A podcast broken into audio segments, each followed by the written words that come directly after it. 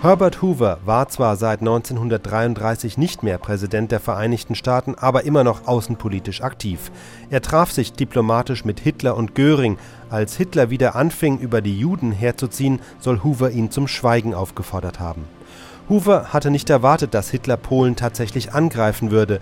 In seiner Rundfunkansprache zum Kriegsbeginn spricht er von einer der traurigsten Wochen seit 100 Jahren. Dieser Krieg werde lange dauern, er sähe keine Möglichkeit, ihn schnell zu beenden.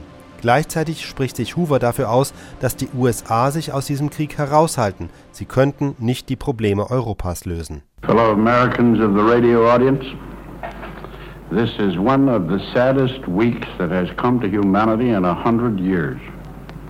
A senseless war seems inevitably forced upon hundreds of millions of people. the whole world still prays for some miracle that might deliver us. For war means the killing of millions of the best and the most courageous of men who might contribute something to human progress. It means the killing and starvation of millions of women and children. It means another quarter of a century of impoverishment for the whole world.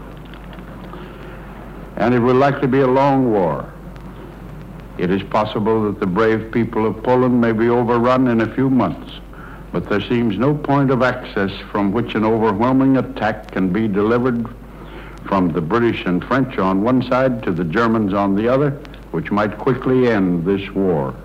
It is likely to be a war of slow attrition, and the fate of Poland will depend upon its ending.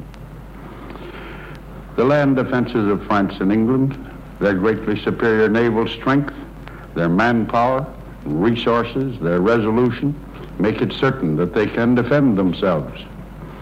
And it is true that vast fleets of aeroplanes on both sides contribute a new and an uncertain factor.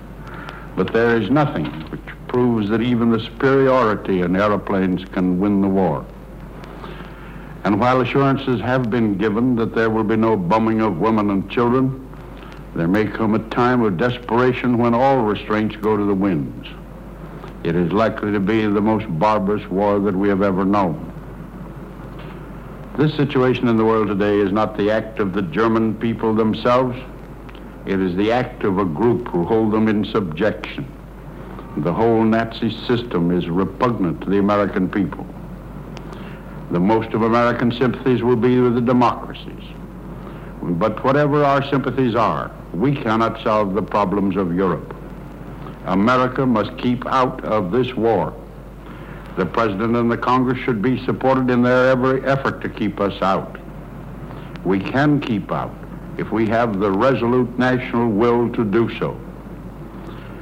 We can be of more service to Europe and to humanity if we preserve the vitality and strength of the United States for use in the period of peace which must sometime come and we must keep out if we are to preserve for civilization the very foundations of democracy and of free men.